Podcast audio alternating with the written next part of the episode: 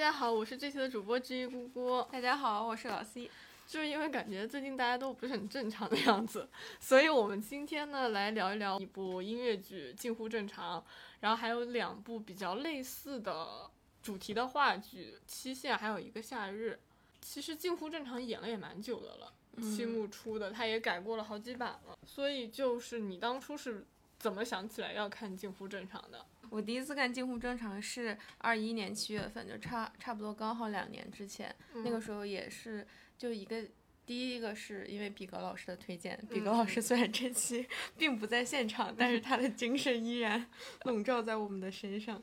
就是也是因为比格推荐，所以他刚开始开票的时候我就买了票。嗯。然后第二个也是因为当时是二一年上半年是处于一个长期出差的状态，所以精神状态也非常的不稳定，就是一直在深深的自我怀疑的过程中。然后当时刚好也是下定决心我要辞职。然后要离开上一份工作，就刚好在那种交接的时候，然后我去看了这部剧。好像心里有有点问题的时候，适合比较适合看这部剧。我觉得，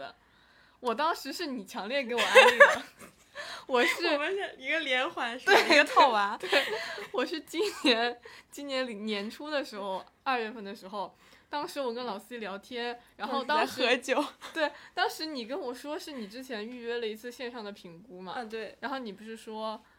你咨询师跟你说要可以尝试每周一次的线上评估，然后一个小时呃五百块，对我一个小时五百块，然后你就说觉得焦虑问题也没有那么严重了，跟五百块比起来算什么？他心理咨询其实只有短暂的，就是安慰剂一样的作用，就是让你短暂的忽略一下现实。但是如果就是引起你焦虑不安的因素一直存在的话，你问题是一直都有的。对。他心咨询师其实解决不了的你的现实问题，他所以是他是换一个方法让你妥协，就是迂回的方法让你妥协问题。感觉这种有点像治过敏一样，就那个过敏源一直在你生活中。对对，只是让你缓解。对。还包括我之前看那个了不起的麦瑟尔夫人，它里面有一句话叫说什么原谅只是换一种方式放下，你那个错误的事情已经发生了，你是改变不了事实的，你只能让你自己去接受。对对对。换个方式妥协，就是美其名曰说你减少压力、疏导情绪情绪，但其实我觉得没什么用。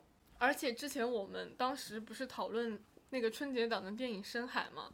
我说我就说吐吐槽它的结局，我说你要么就是温馨一点，你不要把南河安排死，安排死掉，然后你作为朋友缓解生锈的那个抑郁症，我觉得更合适点。要么你就残忍走到底，要么你就是正常向的话。那他会被他爸爸送去治疗，送去技术学校，这就是正常的现实走向。你不要给我来一个不伦不类的一个中立的剧情，你要不就理想主义，要不就是彻底现实主义。深海感觉他就是忽略了，就导致他生病的外部因素。嗯，就主要是那个一直都在说你自己要怎么面对，但是他那个外部因素还是存在的呀。对对对，就是你外部因素改变不了，你就只能改变自己内部因素，好好可怜，好。然后我当时就说：“我说虚假的温馨不如清醒的疼疼痛。”然后你当时就说：“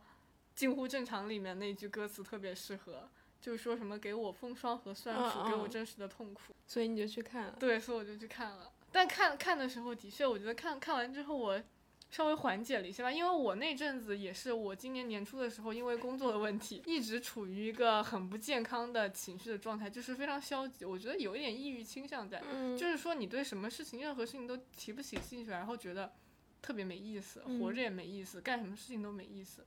就这种情况下，就是也挺不健康的。然后你去看看别人是多不正常，可能会缓解你自己的那个不正常的情绪吧，我觉得是这样。对，因为我看完《近乎正常》也是，就很多我知道有。真的确诊抑郁症或者这个倾向的朋友看完可能会觉得有有一些地方就是有被 PTSD，就是就可能会伤害到你，就是自己可能会触发一些应激性的反应。然后，但是当时我看完其实觉得是有找到某种和解的方法吧，就是觉得自己对当下生活、对生活里的烦恼也是找到了一条不一样的出路的感觉。所以当时看完还是觉得。正向的情绪会多一点。是的，是的，我当时就是抱着就是可能能得到一个情绪安慰剂的想法去看一下，就就是死马当做活马医的那种感觉了。那我们先介绍，简单介绍一下大致剧情吧。这个剧情其实也挺简，因为它题材是它是个也是百老汇音乐剧它那个主角一家都是那种很典型的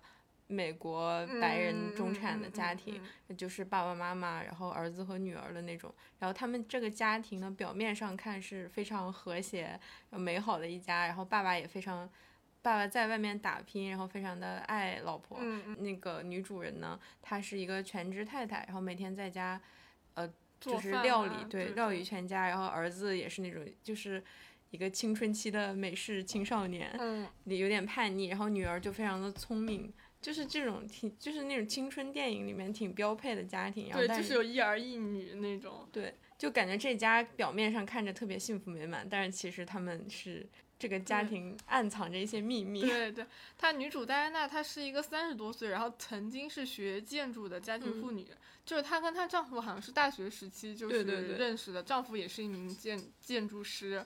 然后就是有一对正正处于青春期的儿女嘛，就是听上去好像是一个很正常的四口之家，但实际上就是戴安娜患有严重的心理问题，她有那个双向情感障碍，就是躁郁症。而导致这个问题的最重要的原因，就其实是因为她儿子在她八个月大的时候就已经生病死掉了。他那个儿子是戴安娜幻想的儿子，他一直幻想着他儿子在跟他一起成长，然后一起嗯长大，陪在他的身边，所以他就经常忽略女儿的感受，就是就是女儿也处在崩溃的边缘。就而且女儿可能就是她生这个女儿就是为了试图缓解自己失去儿子的这个痛苦。就她接受心理治疗的时候，然后她提到了她的女儿，她说，所以呃我失去儿子之后，所以我才要了 Natalie 才来什么什么，但是我一开始甚至没有办法抱她，就是从。这个女儿一出生，他就知道这个女儿是替代不了儿子的，而且他一直还在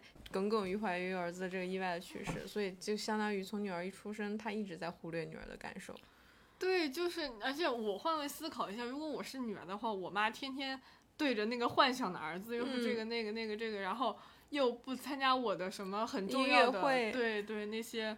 重要的节点的学校的那些活动，我就觉得她疯了。我我就是我站在女儿的角度，我会觉得我妈有对，病。就而且当下家里所有人都会把妈妈的需求放在第一位，就是所有的事情都要以她的感受为重，因为她是一个病人。而且她的丈夫其实她爸爸就是看似正常，就是很很爱戴安娜，然后带戴安娜看各种什么心理医生，然后吃药做心理辅导，但她其实他也是有自己藏在心底深处的压力的，就是他的不安、恐惧，还有一些各种心理问题，就是他一直不敢承认。到结局的时候，好像医生说，其实你的问题比戴安娜好像更大。对，就是他好，他也是感觉他也能看到那个死掉的儿子，但是他一直嗯装作看不见，就是一个是很明显的有问题，还有一个是他明明自己有问题，但他装作没对对，他假装一切正对常，。就是这个剧的主旨，就是他们这一家看起来很正常，每个人都在追求一个那种普世意义上的正常，对对，但结果每个人都不正常。对都非常的痛苦。嗯，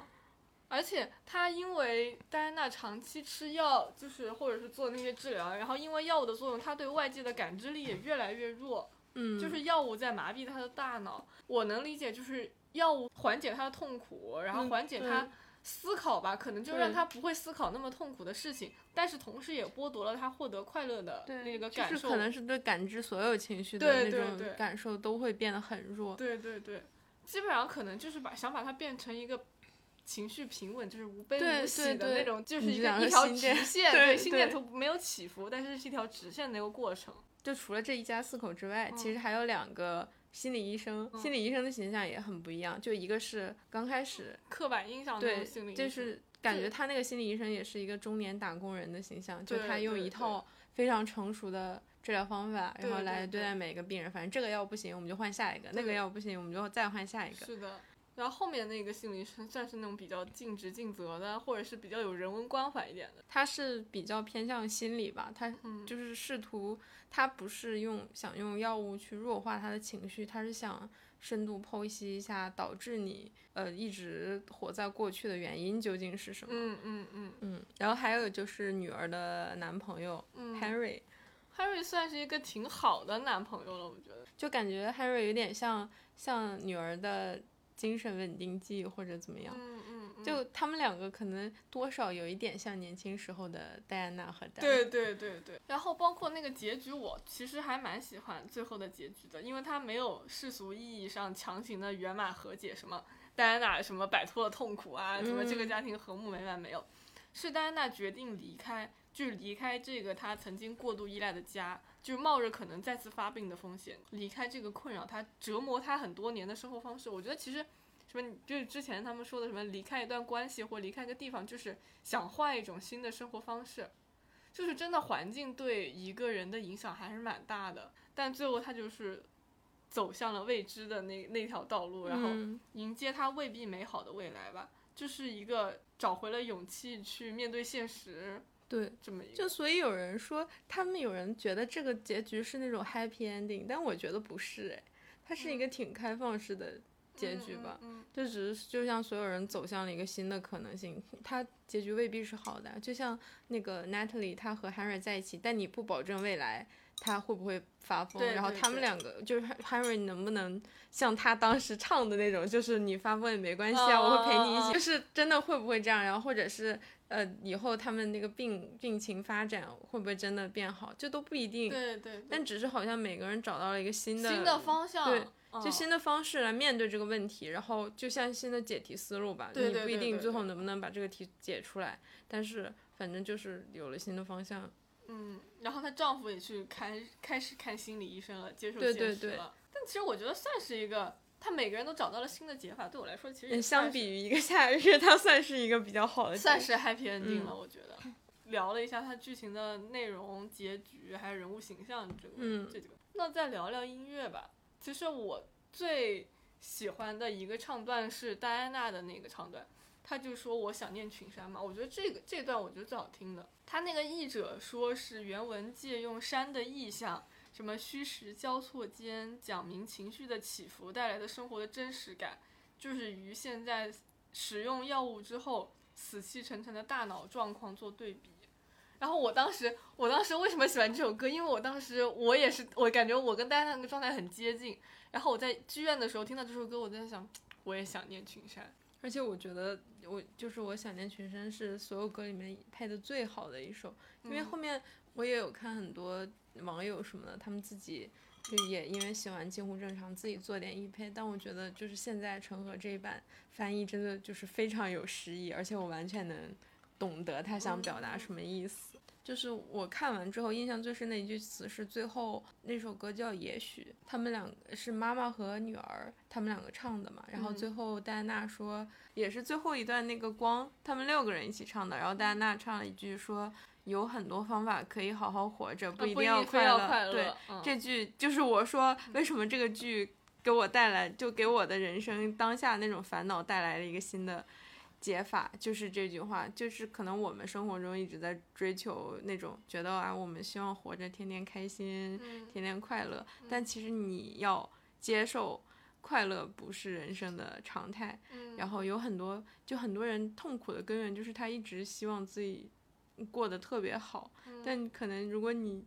接受，就生活就是有很多不如意，然后很多那个什么的话，你你会活得坦然一点。但是其实这个，我觉得每个角色角色歌还都蛮好听的。呃，还有那个 Gap 那首就是我存在，他对吧？他中文叫我存在。然后我记得当时网易云评论说，如果没看过这个剧，会觉得这首歌是个特别励志的歌，哦 什么我存在，然后活得很自在什么的嗯。而且他那个我那场是高雨晨，嗯，哦，我觉得高雨晨肯定是偷偷练健身了，他穿那个 T 恤哦还蛮蛮显 T 恤对对对，感感觉很有肌肉的样子。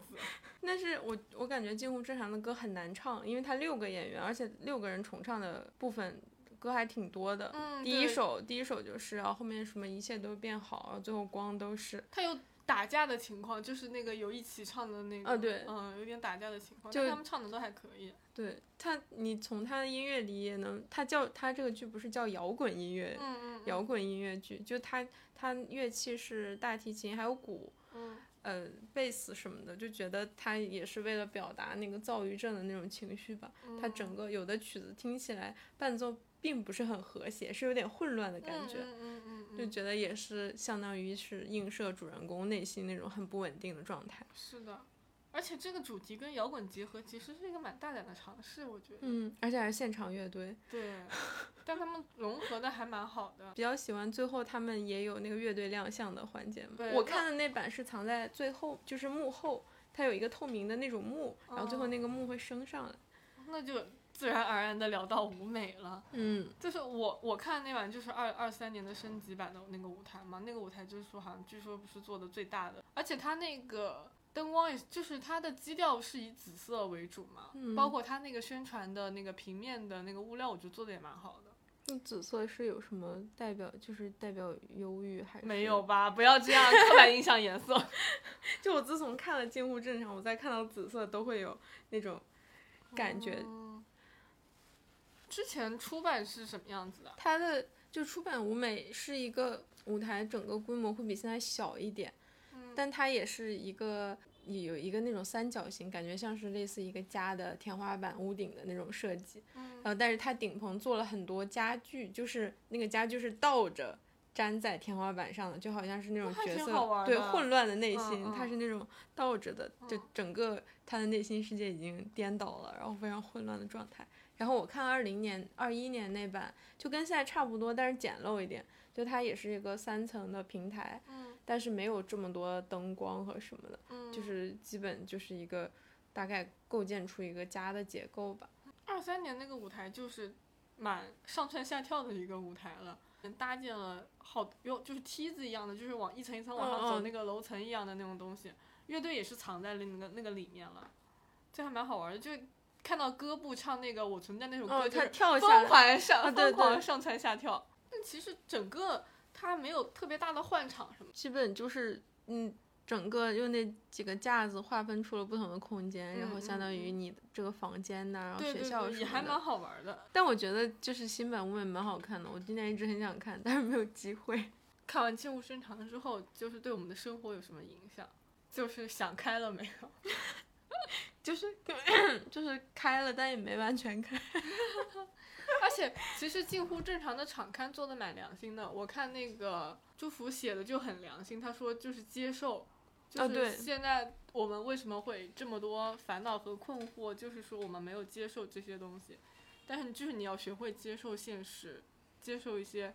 你无法改变的东西，，但但也不是就是那种全盘接受，嗯不是不是摆烂式的接受，对对对，就是你接受它的存在，如果你有别的方法去怎么样调理它一下，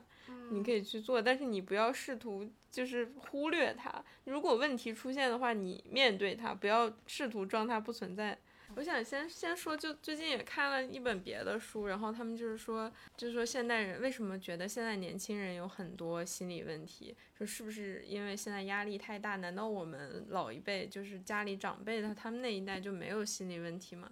就然后当时那个访谈的嘉宾说说不是的，可能是因为现在大家会觉得把这个事情讲出来是可以的。就之前可能中国传统很多观念是什么宠辱不惊，打碎了牙往肚子里面咽，就是大家很追求那种淡然的状态，就好像你说出这些问题来，你就是脆弱的，然后就非常没什么矫情吧对，就没有意志力的，所以大家都很羞于把这些事情说出来。但是我现在可能就是观念逐渐改变，大家会觉得我把我的烦恼、我的需求、我的困惑说出来是没有问题的。就像剧里面丹也是嘛，他觉得他自己是一家的顶嗯梁柱，一家之主，对，就这些问我不能出问题，你们都可以不正，常，我但是问题，这个家就垮了。对，但是我必须要，所以我明明很痛苦，但我要装作没问题。然后你是病人，我就把你治好就 OK 了。要照顾你。对，然后他就是他就是完全忽视自己问题，对那种不正常的状态就完全采取一个回避、很消极的嗯态度，嗯然后所以导致最后这个问题就是愈演愈烈，最后变得非常严重。但我我觉得其实为什么老一辈人不注意，是因为老一辈我们当时才改革开放也没多少年嘛，他们可能更注重于对温饱问题，嗯就是因为饱暖思淫欲，就是你当你现在能吃饱了，然后你才发现你的精神问题有很多，就毕竟当。我们现在就已经能看到外国的或者是各种人，他们的活的是什么样子，就是面嗯对世界的参差。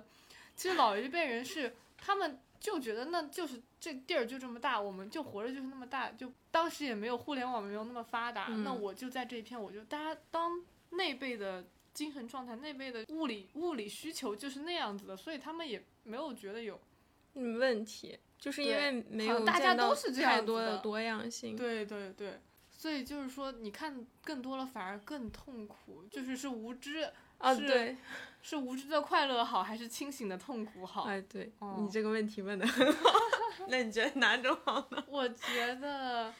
就是我前几天还在跟我朋友聊，就博尔克斯之前写写了一首诗，讲那个硬币，就是他把一枚硬币扔到海底，然后从此就是跟它形成两个时间线一样的。然后那个硬币它感知不了什么东西，嗯，所以他说他经常羡慕那那枚硬币，嗯感受不到时间的流逝，或者是、啊，呃就是世界的变化啊，怎么怎么样。我也我我其实我有的时候挺羡慕无知的幸福的。我有点懂你那种你说硬币的状态，就嗯。好像是那种灾难片里，嗯然后就主角被怪物疯狂的赶的时候，嗯。旁边被他掀翻的那些箱子都没有感觉，就他们也不会感觉到惊慌和痛苦，就我就在这儿，然后怪物也不会攻击我，我就在这里对，我就在这儿。对嗯就是那种这个其实就是戴安娜的困境啊，嗯。她面对的问题不就是。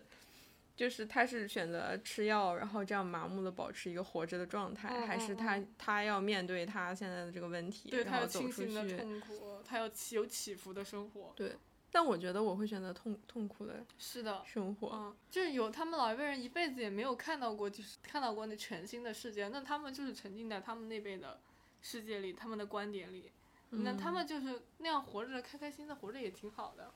就你没有见过，所以你不知道你到底可以到达一个什么样的程度。那就在这个小狭小的范围里啊，那我这样糊里糊涂的快活也挺好的。当你见识到了就各种事情的参差，你的烦恼、你的痛苦就是会就就是你面对的可能性越多，然后你、嗯但是有些你自己以现在的能力达不到，对，就你看到你理想的生活在那儿，但你怎么努力都达不到的时候，对对对，我那个朋友他纠结的点就在于，他觉得就是有的人就是生在罗马了，他就就就是觉得好不公平啊！我那么努力，可能只能到达他们的起点。对对对对对。然后那那我就说，那就是人各有命，或者是说，那那你有的东西他们没有啊？对，对啊，你现在有的能 力你，很贫穷的，那我只能就是这么安慰他。我说你现在就是有的能力，你的才华对或者是你的那些东西，那可能他们是没有。因为你就我觉得这个问题你真的没法跟别这人比，因为这是定固定的已已经成定局的东西，你比不了的。你要是永远都是拿这种既定的条件想对，不开的那你永远都没有办法得到满足的。是的，但就是清醒的痛苦也太痛苦了，我觉得我今年年初差不多就是这个状态，太痛苦了，就是整夜整夜睡不着就是一直都处在那种否定自己、怀疑人生的状态。嗯嗯，哎，所以很难说，我觉得。所以，如果有如果我有朋友是活在他们无知的幸福里，我也不会点破他们。无知的心。就是，那我会觉得你如果能这样继续无知下去，就是继续，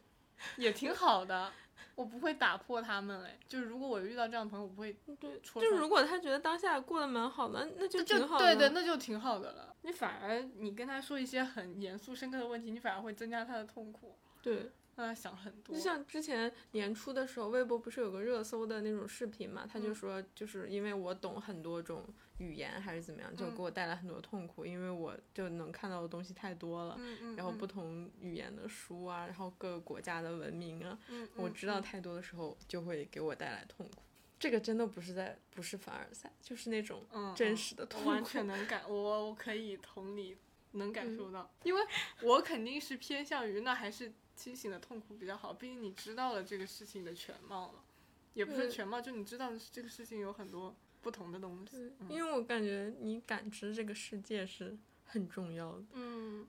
就是毕竟下辈子不想当人了嘛，所以只有这辈子一辈子的时间来，就是你就我就很喜欢观察周围的什么事情，嗯因为嗯过去就是疫情那段时间啊，嗯就是尤其是去年年底，不是经历过一个很疯狂的时间。那段时间其实每天都有很多负面新闻嘛。嗯虽然我哎，我觉得这个类比其实不太合适，但是大概是这个意思。嗯就那段时间有很多负面新闻，其实我之前呃可能觉得说这个东西我不看，因为它会给我带来一些嗯不好的嗯东西。嗯嗯嗯就我看了之后我自己也不开心。嗯但后来我发现那些东西呢，就是哎这个不会被不会被和谐掉吧？我很担心 哎。然后就有的东西，如果你不看，或者你看完之后，它很快就消失掉了，就消失在这个互联网上。嗯然后我当时后面我就会把很多东西存下来，就截个嗯图或者怎么嗯样存下来。嗯我希望是，就虽然这个这个这种东西会给我带来，就我现在翻相册翻到那儿还是会觉得不开心，嗯但它嗯起码是就留在我这儿留下了一些印记吧。我很怕我之后会忘。挺现实的一个问题吧，也很多人面临的一个问题。对，就是如果我接受当下的生活，就是和主流价值观认为的，就找一个稳定的工作，就是按照那种既定的轨迹走，其实也还行。挺无聊的，还是挺无聊的。就是如果我完全不去思考什么我我的工作价值到底是什么，我人生追求到底是什么，我这个工作如果我真的只是为了，就是我的工作或者我的人生真的只是为了赚一个温饱的钱，那嗯可能会就是。就是快乐一点嘛，就我我我活着就是为了赚这个钱，然后买个房子，然后怎么怎嗯么样，就觉得比较简单。但是如果你想的太多，你老觉得我活着是为了创造点什么东西，就是希望能留下一点什么什么东西的话，也不用特别清醒的活着吧，就是在那个难得糊涂，或者是说大智若愚，我现在是真的有点体会到那种感觉了，你知道吗嗯，就是该放掉的地方放掉，嗯嗯，然后你嗯该执着的地方就执着一点。对对，有的时候有执着的那一两个点就好了，其他的都不要太在意吧，可能就是这样子。对，不一定非要坚强你或者怎么样，反正就是活着而已。就他后面场刊好像也说，就什么当下的光和现在是唯一最终真实的东西嘛。现在都挺喜欢给自己上枷锁的，就是上的枷锁嗯太多了，就很难给他们卸下。我之前就是觉得接受就是自我安慰，就是妥协，但好像很多东西你无法改变，你就只能接受，你就必须接受，你不接受，你就是自己就只能自己在那痛苦。刚才你说那句话突然很有画面感，你说接受，就感觉像那个 Word 文档里面有人就是批改做了那个修订，然后你不是要点接受，要不然他那句话就会一直在那。你点了那个 accept 之后，然后他就全部都更正到你原来的那个文档里，嗯嗯，你的生活然后就变成一个而且就是对正常和不正常的定义也很模糊了。其实不要让正常变成一个桎梏吧。而且你怎么算才算正常？你是做说做一个心态平稳的成年人算正常吗？或者是遵守世界的规则算正常？过着普通大众大大多数人普通人的生活才算正常？那嗯但如果是非要说过着大众生活才能正常，那我觉得不正常也没没什么不好的。对，就是我们到底要不要一定追求那个就所谓正常正常的状态？嗯嗯就之前读的呃李松蔚老师的那个推送，他嗯说。他说之前他是心理咨询咨询师，然后嗯。他说很多病人会问他我还能不能像正常人一样生活，嗯。然后他就回答说呃带病也可以过上正常的生活，嗯。但他后来发现他觉得他这这个回答他他本意是想安慰他们嘛，就觉得你这样还是能，但是他说他是在帮他们印证了一个他们的恐惧，就是说回到正常是很重要的，就他们嗯。当下那个状态是不对的，所以他们一定要回到那个嗯，很正常的嗯。很正常的东西上。他就是觉得他说正常代表着一切都还在轨道上，然后人人都害怕脱离轨道，害怕因为某些无法预料的意外就被掀翻到某种主流的标准化的城市之外。嗯就所以他可能就是觉得说你不要拿回，就是你的目的不是说一定要回到那个正常的状态，而是让你现在的这个状态就是再好一点。其实我觉得你不管状态正不正常，只要你不伤害别人，然后不，只要不伤害，在不伤害别人的情境下，就是自己开心一点，然后能吃得好、睡得好，就挺正常的了。就是正常的这个概念到底有没有必要？我觉得就是嗯，正常，我我觉得正常就是应该是那种法治医生。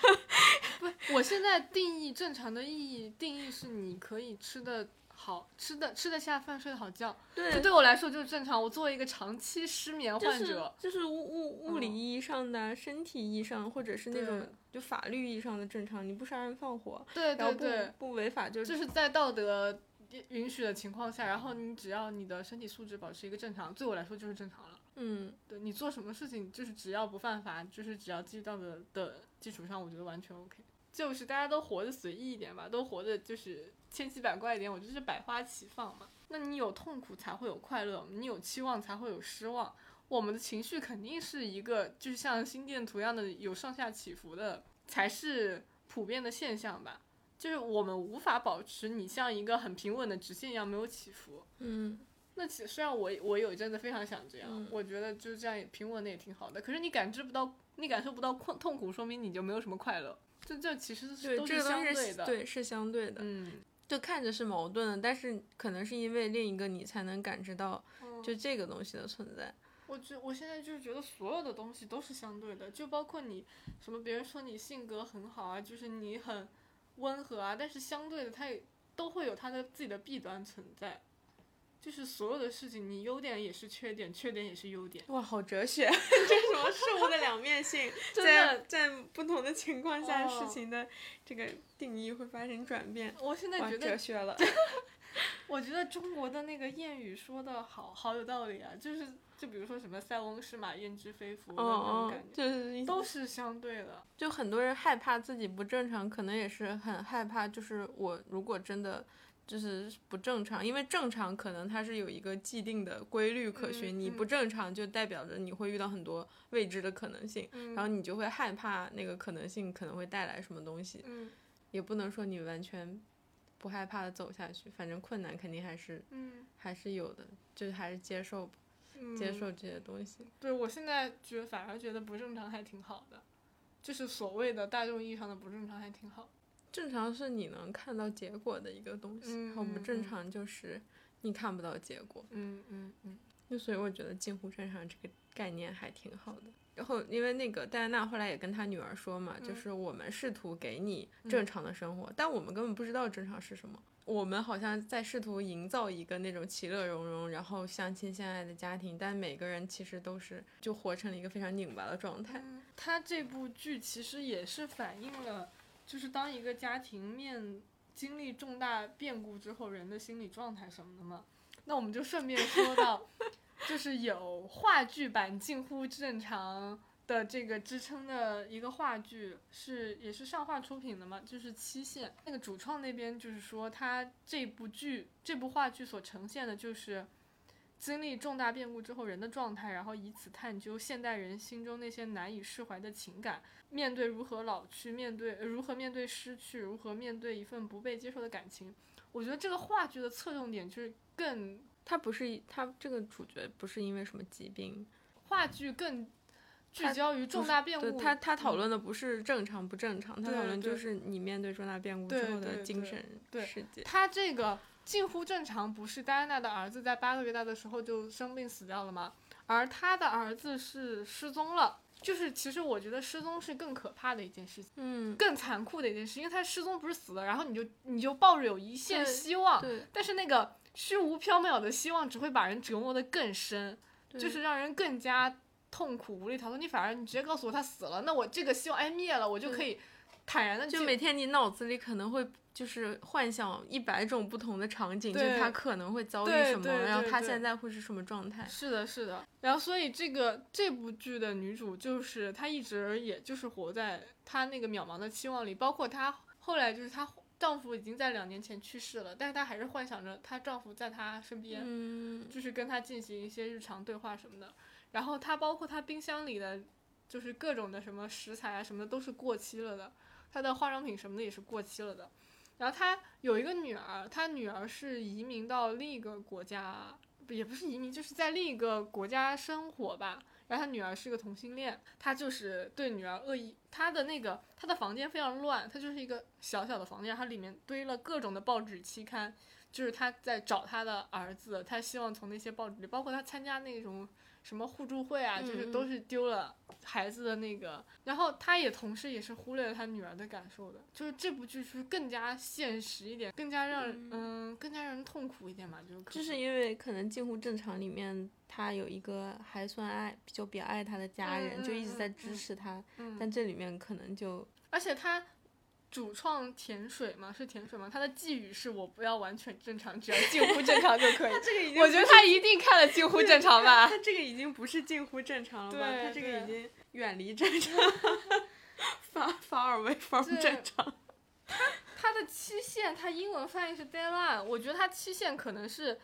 告别过期的一切吧，就告别过去，告别执念，然后放过自己。然后他最后放过自己了。他最后是他跟他女儿，他女儿说你搬过来跟我一起住吧，他们特意为他留了一个房间，然后最后算和解了吧，就是他跟他女儿过去一起住了。他他这部剧的女主就是她脑子已经不太正常了，嗯，就她幻想着一切都没变，一切都在自己的身边，然后就是在过去的执念里面放不下。这个感情其实很难说，因为如果你你说你一旦放下了，那别人可能会说你绝情。哦，对，就说你怎么这么轻易就放下？对，那是你儿子呀。对对对，就会有被有有一种被道德绑架的感觉。但你放不下吧，这种感情又会折磨你自己。就是因为我们大多数人都没有经历过这种感情变故嘛，就是也不是感情变故，就是这种重大事件的那种变故嘛。就我们可能面对的是是生老病死，但他这种是一个就突然起来突如其来天灾横祸一样东西。我我我代入一下我自己，我我都不知道怎么办才好。感觉像人生卡住了，就是那个齿轮卡卡住，他就没办法转下去，周边的一切都在变，但是他自己就停在。过去的那个时间里，嗯，但他对他女儿是是完全忽视，还是有点不满？他不满，他不喜欢他女儿，他女儿一一来到他家里就会帮他收拾房间嘛，就会帮他收拾报纸啊那些东西，嗯，他不会觉得他女儿是在阻碍他找儿子，差不多吧，嗯，然后他对女儿恶语相向，我觉得他好像像故意的一样，就是想把他赶走，哦，就你不要来管我，嗯，怎么，就是感觉他一直就是困在过去。就一直走不出来，一直困在就是他女儿失啊，不对，他们的儿子失踪了的那个场景。包括其实后面他有提到说他们的儿子好像就是死了，那个是可能是他就不想接受这个事情，无法接受。但结局是好的，这部剧的结局是他搬过去跟他女儿一起住了嘛？我觉得结局可能就是也是个新开始，对对对，也是另一种开始。嗯，但就相当于他又开启了一个另一个未知的生活，因为他也没有表现，就是他搬过去，他们两个生活状态是怎么样。对对对，他女儿算是有出息的那种，你知道吗？买了个 买了一个大房子，然后特意给他留了一个房间。就是哪怕经历这么多年的这种冷冷淡的暴力，但是还是没有放弃。就如果说这两部结局还算比较正向，那我觉得一个夏日就是一个完全停留在过去的故事。他他讲的是。我开刚开始买这个票是因为它叫一个夏日，然后他又在六月份的时候演，我觉得一个夏日可能讲了一个发生在夏天的故事，它确实是发生在夏天的故事，但是这个基调可以说跟夏天完全不搭。就它讲的是发生在北欧，就挪威峡湾的边上，那儿有一个山，然后这个故事是一个。呃，一个年老的女人的回忆，就因为她的朋友从别的地方来看望她，然后在她家里面，然后就看到这个海边，她朋友想去海沙滩上散散步，然后他就他不想去，所以他朋友自己去了，然后他望着朋友离去的背影，然后突然回想起多年前他的朋友，就是他这个朋友多年前来他家造访的时候的他的那个一个经历，就是在很多年前的一个下午，然后她的丈夫。呃，一个人去海上，就乘自己乘了一艘船去海上，然后结果就再也没有回来。然后他整部剧就是一直在非常详细的叙述那天发生的所有的细节，以及他当时的一个心理活动。然后等故事结束的时候，他的朋友从沙滩上回来了，然后就离开了。然后朋友去开车去城里找自己的丈夫，然后他又回到了一个人生活在这个老房子里的状态。那其实是算一个回忆。对，就整个剧都是他的回忆，而且他的叙述是很平淡的。然后你通过他的叙述，你会感觉他这么多年来一直都在不断的丰富他的那个回忆里面的细节，因为他会不断的补充自己当时的心理活动。然后她当时她丈夫说每句话的时候，她在想什么？然后她朋友说话的时候，她在想什么？然后他们什么发现她天气变了，不对啦，然后。发现她丈夫失踪了，然后他们去找她，然后没有找到，然后的整个的那个过程，她可能一直在试图剖析她丈夫为什么去了没有回来，或者她丈夫最后发生了什么的那个，就他他的朋友也是，就是多年之后也也嗯也没有办法帮他走出来，就他自己就永远留在也是发生重大变故，但是走不出来，对，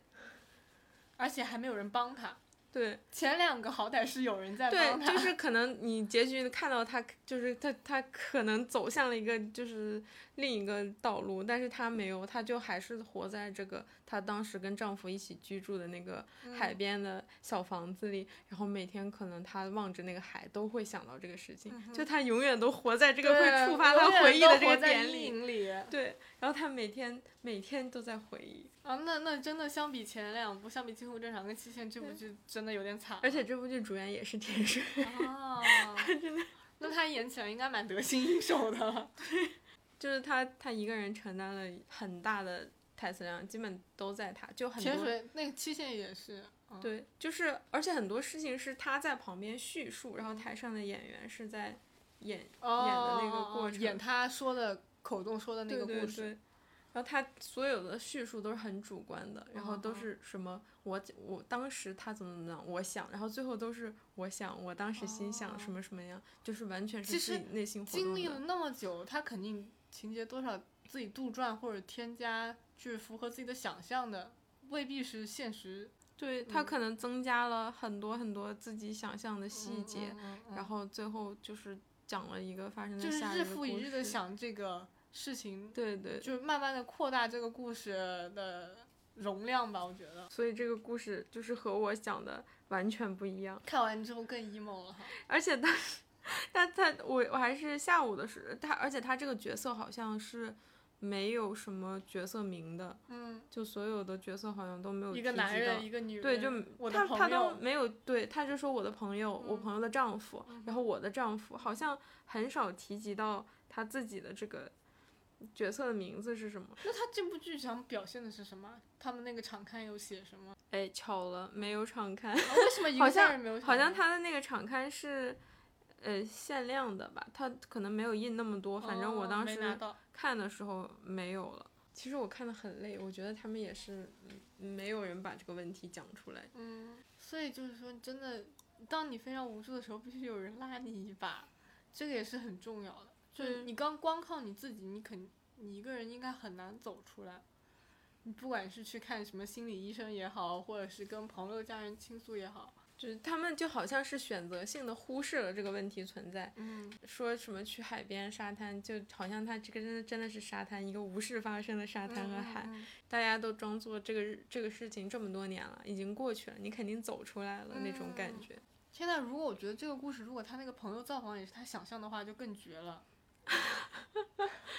你不觉得吗？就是更会更让人细思极恐一点哎。对，就是，而且她丈夫其实这个状态，你就你也很难说，就是你感觉他是什么自己离开，就是他离开家，然后就他的状态也是未知的，就也像那个期限里面的儿子一样，你不知道他是为了逃离这个环境，然后他逃走了，还是他真的在海上出意外死掉了，哦或者他是怎么样的，就反正哦他就是一个离开了的状态，然后哦。且你不知道他究竟是因为什么原因离开的。那可能他还幻想他回来吗？他没有，哦他就哦。永远都活在那个那个猜那个时刻，那个 moment，对，就那个寻找他的那个时刻。放告别执念，放过自己，放下吧。就是就是，我当时看近乎正常的场刊之后，我觉得他们写的主创寄语就写的都蛮有意义的。就是你无法接受，你接受不了，就是接受，放过自己，对，我觉得祝福他跟戴安娜这个角色融合的还挺深的，嗯对对，我也觉就得他融合的理解的还挺透的，就感觉他俩是这种粘在一嗯起。嗯嗯。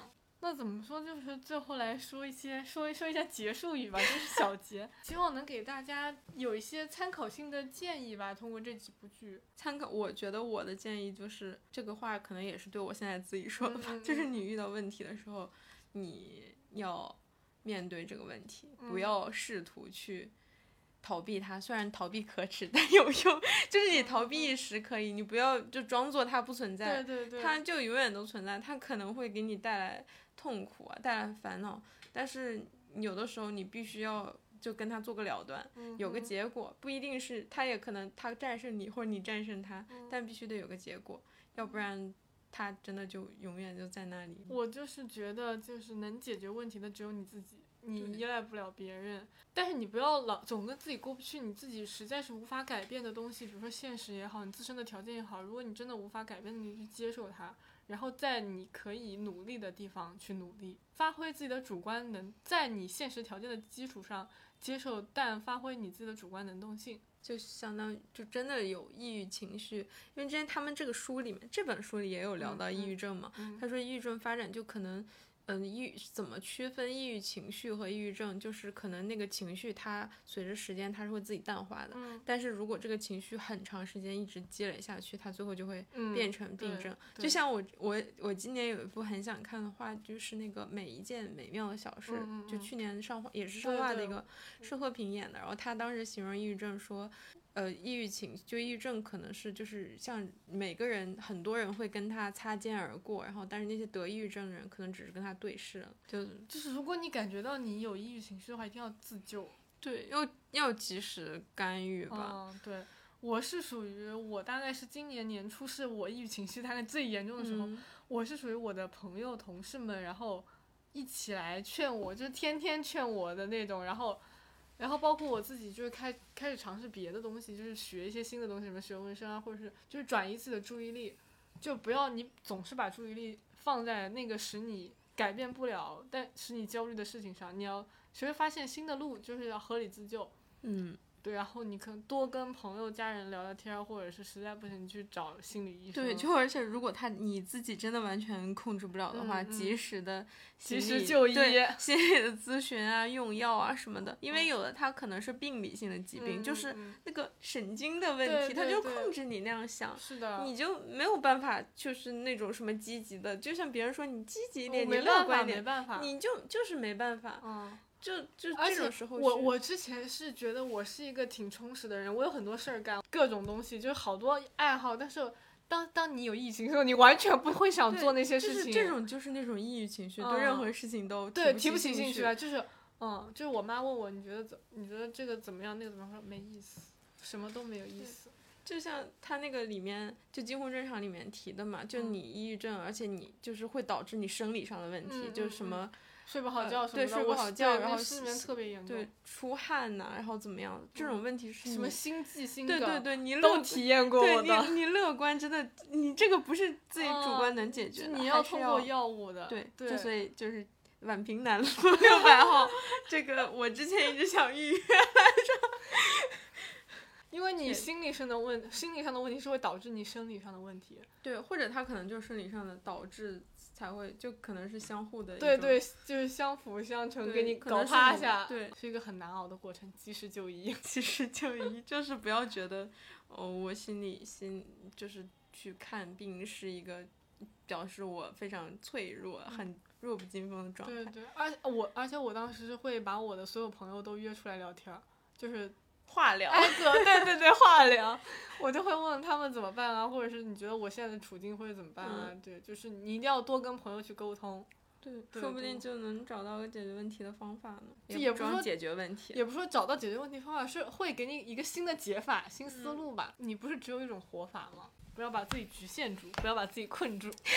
就珍惜当下吧，嗯在当嗯，下的这个东西。对对对。那这期就差不多了。虽然虽然我们说的这三部现在一部都没有在演，就是完全想看也没得看，但嗯是《近乎正常》B 站上是有那个官设的，哦就是还蛮清晰。虽然和我们聊的舞美都不太像，但歌还是可以听听的。对，嗯，对。那行，嗯大家再见，拜拜拜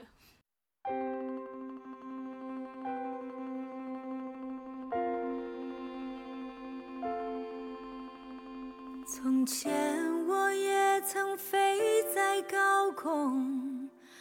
从前这个自由的女孩，曾是我。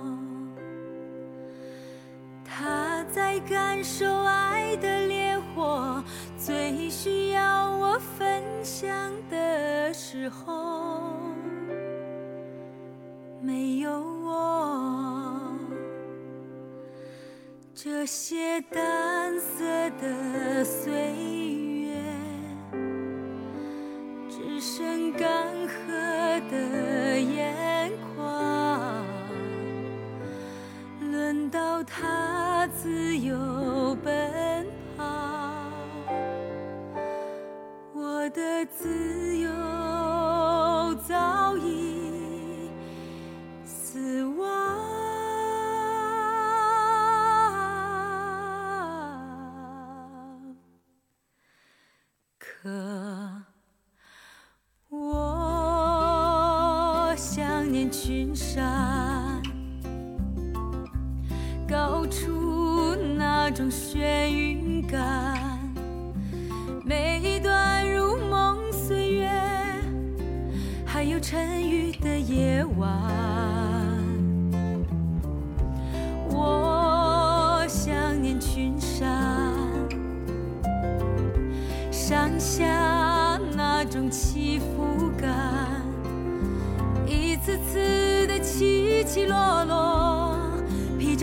啸的狂风，雪割出伤痕，雨砸痛我前胸。我想念群山，我想念痛。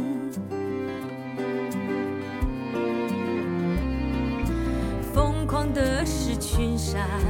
安全的是家。我心在长空飞行，深深扎在地下。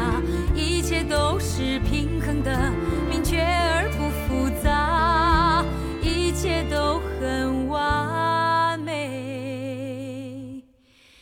却全都。